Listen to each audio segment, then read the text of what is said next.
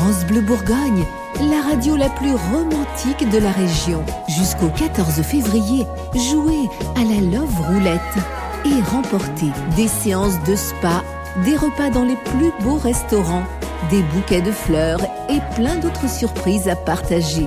Vous gagnerez peut-être un séjour pour deux dans un hébergement insolite en Côte d'Or.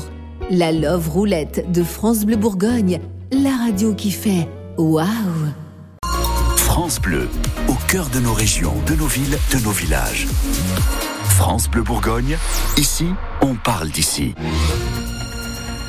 Il est 7h30 sur France Bleu Bourgogne. La météo, eh écoutez de la pluie et des températures assez douces tout au long de la journée. Côté circulation, pas grand chose à signaler pour l'instant, mais n'hésitez pas à nous faire part de vos difficultés si vous en rencontrez au 03 80 42 15 15.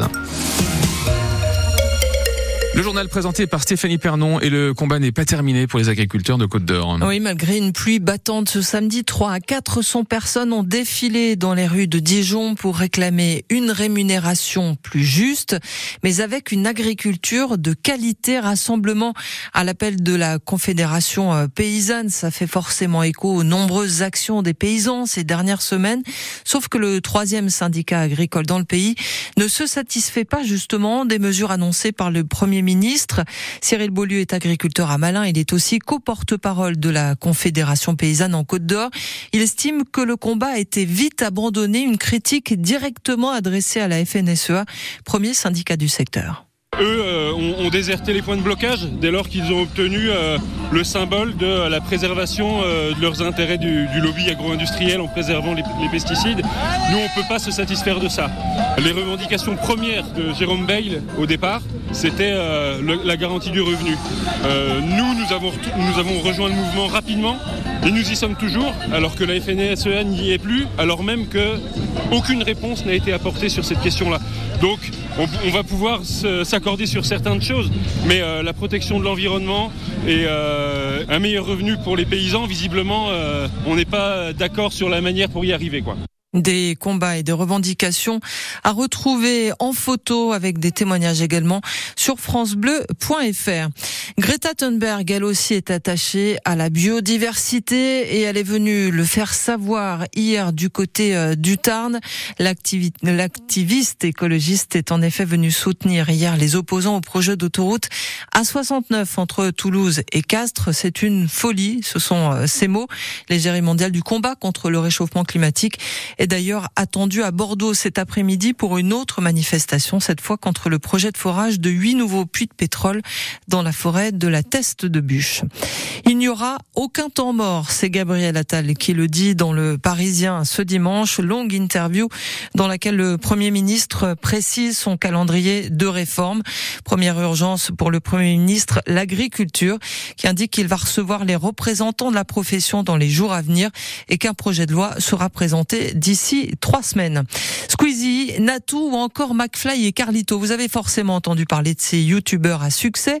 Et si ce n'est pas le cas, vous avez forcément quelqu'un dans votre entourage qui a vu leurs vidéos. Ils cumulent des abonnés en millions.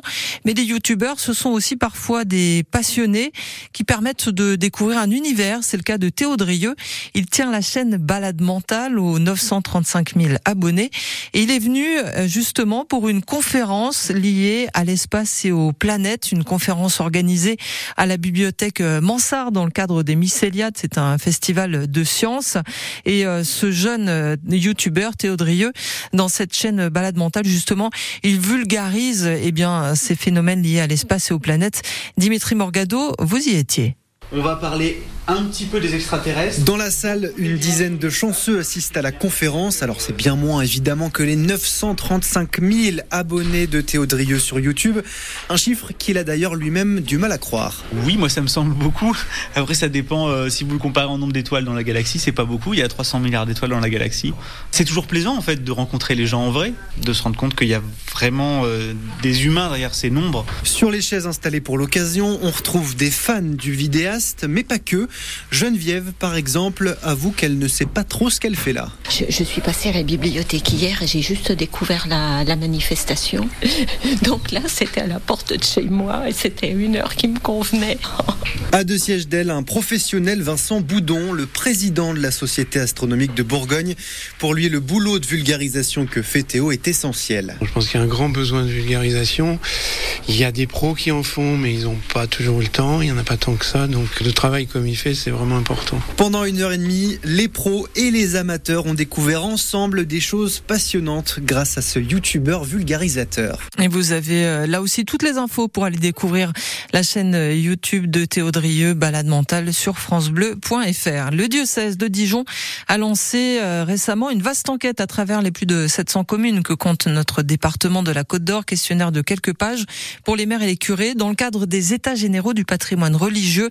Le but est bien, c'est de faire le point sur l'état de nos églises et de leur mobilier pour trouver des solutions pour préserver au mieux cet héritage. On va y revenir dans le prochain journal. Le sport bourguignon n'est pas à la fête ce week-end avec des défaites en série. Avec celle des féminines du DFCO à Saint-Etienne, les Dijonnaises ont été battues 2-0 en basket 23e journée d'élite. Les basketteurs dijonnais de la JDA se sont effondrés hier à Limoges, sèchement battus 93-77. Lourde défaite également de Chalon-sur-Saône au Mans 98 à 72. Et puis enfin des sourires, heureusement, sur les visages des joueurs du 15 de France soulagés après leur victoire hier en Écosse à l'occasion de la deuxième journée du tournoi des Six Nations. Victoire au bout du suspense, 20 à 16 du rugby. Il y en a aussi cet après-midi au stade de Bourillot à Dijon. Le stade dijonnais reçoit les Savoyards de Rumi. C'est à 15h15. L'information de France Bleu Bourgogne continue sur francebleu.fr et l'appli ici.